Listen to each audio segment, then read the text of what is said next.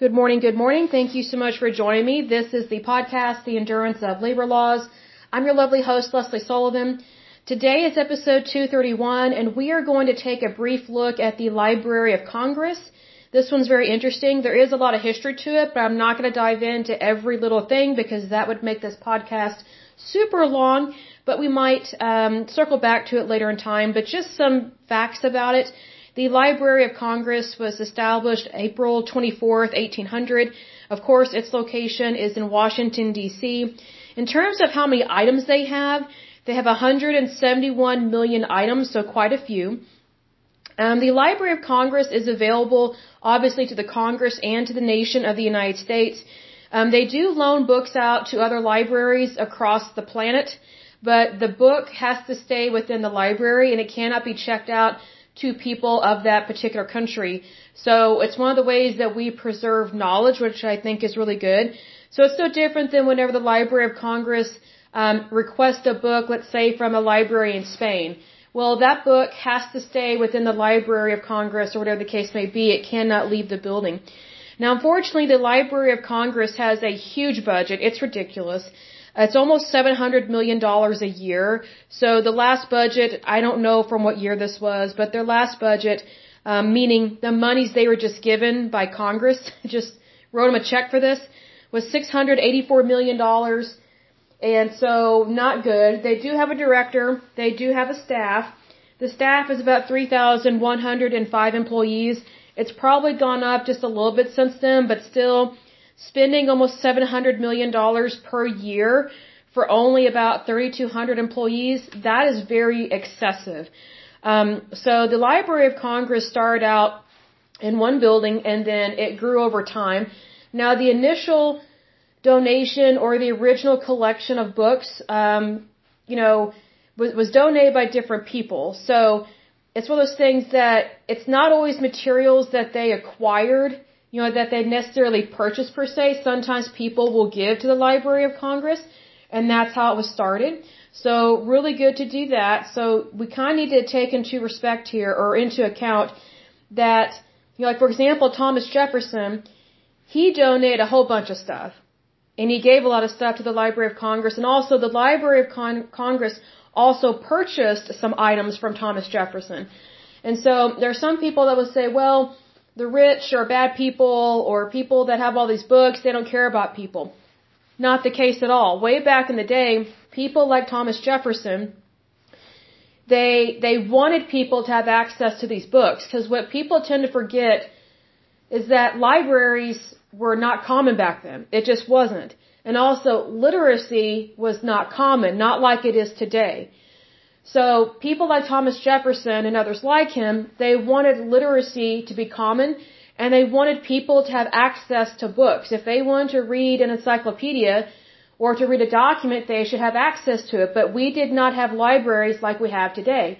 Typically libraries back in the day were founded and started by the wealthy. So if you can't stand the wealthy, then you're really stupid because it's the wealthy that ha- that have paid for and started almost all of the libraries in the United States. Libraries these days are run and managed by the public sector, meaning like, for example, the Library of Congress is handled, I think, by federal employees. I don't think it's state employees through Washington, D.C. I don't think that. I'm pretty sure these are federal jobs. Um, but other libraries, they typically are managed or run by the city or your town and possibly your state. So they are public sector jobs but almost all of our libraries were founded and started by rich people that had their own libraries, they had their own books, and they wanted people to have access to them because people did not always have access to literature. Because what you have to remember is that prior to the printing press, things were not readily available in terms of print. So if you had a copy or an original of something, it really meant a lot back then, and it was very expensive. So again, the printing press came about. You know, people had more libraries, and it was usually the rich because they were the ones that could afford this stuff. And it was the rich that actually wanted people to have access to education. So just remember that whenever you're shaming and blaming the wealthy for the woes of the world, that's not very smart of you to do that because without the rich, we wouldn't have a whole lot in terms of capitalism or any kind of economy. Um, now, unfortunately, with the Library of Congress, um, there was a, a fire that happened, a pretty large fire that happened in 1851, and it destroyed quite a large selection of books that they had, but they have tried to get other copies of those. Um, the Library of Congress has expanded to two other buildings, so total they have about three buildings. I think the original building is the most beautiful. Like when I look at pictures of it, these more modern buildings, I, I just think they're hideous and weird. Um, I'm not a big fan of them. Um, but what's interesting is that the Library of Congress, it actually does have a head librarian. And most of the librarians in times past were men. And so, you know, it has become more open to hiring women for that position. And so I'm not saying that to be sexist. I'm not. I'm just telling you a fact that most of the previous um, librarians for this role um, to be head of it were men. And a lot of them, um, a lot of people that are nominated, they're usually nominated um, by the President of the United States and then it has to be confirmed by the U.S. Senate, so it's not something that just happens out of the blue. It's not random. Typically, they are picking people that are very much a learned or very much um, a historian. They they study certain things as their career, and so it's one of those things like maybe they worked at like the you know at a university in New York or something or California, and they they studied history and you know they're very much a historian, so they understand the importance of factual and historical information. So that's the kind of person that you want in charge of such a large and I would say very successful Congress like the Library of Congress. But here's the thing. Um, the Library of Congress has gotten very inflated in terms of its budget. It does have quite a few items that it is basically a caretaker of, but I don't think it justifies 700, 700 excuse me, million dollars a year. I find that to be very excessive, and there have been some scandals within the Library of Congress because one of the scandals was, I was kind of shocked by this, they actually never had an audit until uh, the 1980s. so, for a really long time, for well over 100 years, they never had an audit. Never. And so it wasn't until the 1980s that they actually started having a yearly audit. And then what's interesting is that they have a yearly audit, but yet they don't spend less money. They take on more money and spend more money. And so it's kind of like a, a rat hole, like pouring your money down a rat hole. And they, they use the excuse of, well, we manage quite a bit of items and things like that. Well, that may be true, but that doesn't justify almost $700 million, our tax dollars, going towards something like this that it shouldn't cost that much to handle that kind of material, especially when we are advancing into the future, especially in terms of uh, digitizing things and things of that nature. Um, so I am concerned that they spend a lot of money. I am glad that the Library of Congress was started, and actually the original idea came from Thomas Jefferson. So, you know, I think that speaks volumes of how much um, the the original, I guess, founders and original Americans. Well, I shouldn't say original founders because you can only be a founder if you're a founder. But um, basically, the original Americans of America, they were so pro-America that they wanted everybody to have equal opportunity and equal access to education. But it wasn't controlled or dominated by the federal government. It was your choice to be educated but at least you had the option to go check out a book and do and do that. Whereas prior to establishing all these libraries, it was very difficult for poor people and the middle class because the middle class wasn't very large back then. It was very difficult for anyone who was not rich to be educated because you didn't have access to the information. And so here you have the rich wanting to make that information accessible by anyone and for anyone and everyone. So if you are anti-rich and you're anti-money, maybe the United States isn't for you. I don't know where you can go and still have a really nice lifestyle, but if you are against capitalism, if you are against the rich, if you are against having easy access education like libraries, then maybe you should move to a communist country where they purposely keep their people poor and ignorant. Like for example, in North Korea, um, they tell their citizens that they invented the internet and that they invented Facebook and that America is bad. So I mean, ignorance is not always bliss.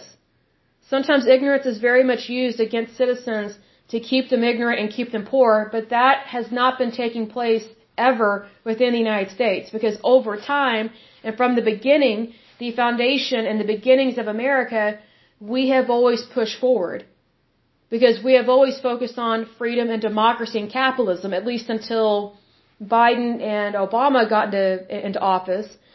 And so I think um, it's been a problem. I think Jimmy Carter also caused a lot of problems in regards to not having as much freedoms and not having as much democracy because I think whenever you get sometimes when you get really bad Democrats in office, they do a lot of bad things and they don't help the United States.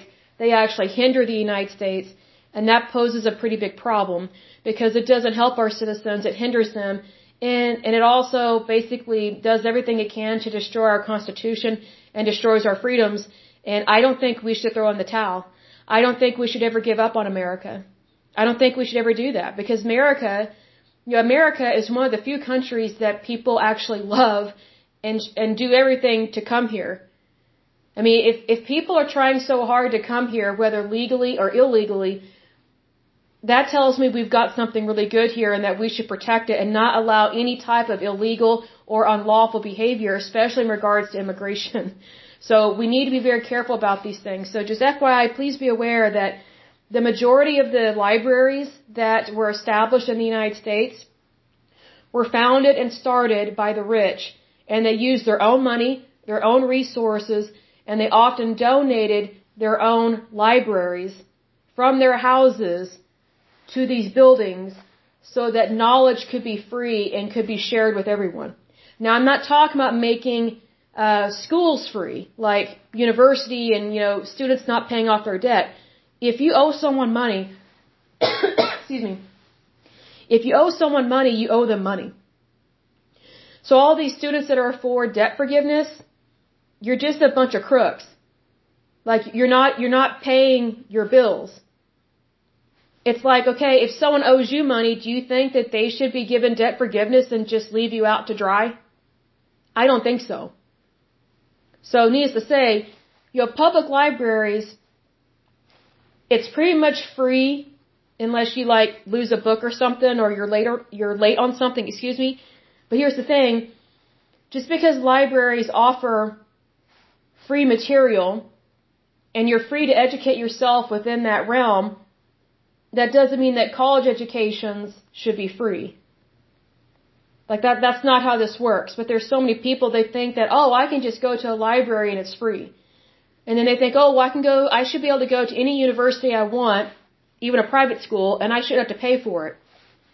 You are stingy and you are greedy. How is that any different than the corruption that takes place in Washington or our federal government? I mean, think about it. You know that song, something for nothing ain't for free, gotta give me something if you want to be with me? It's very true here. So just recognize that everybody has bills to pay and we're supposed to pay our bills pay our taxes. And, you know, that helps us and enables us to be very successful because if you pay your bills, then you are very much aware of what you owe society and what you owe for a good or a product or a service. And so, if anything, it incentivizes you to work harder and to make more money. So that way, whatever bills you have don't hinder you in the future. So, just FYI, be aware of that. But for sure, in regards to libraries and the Library of Congress, Next time you meet someone really rich, maybe you should tell them thank you because of all the money that they give away, that they don't have to give away. They do a lot for this country that a lot of people don't give them thanks or credit for. That's just my personal opinion, but I just go by what I see and what's going on within the United States. But until next time, I will go ahead and end this podcast. But as usual, I pray that you're happy, healthy, and whole, that you have a wonderful day and a wonderful week. Thank you so much. God bless and bye bye.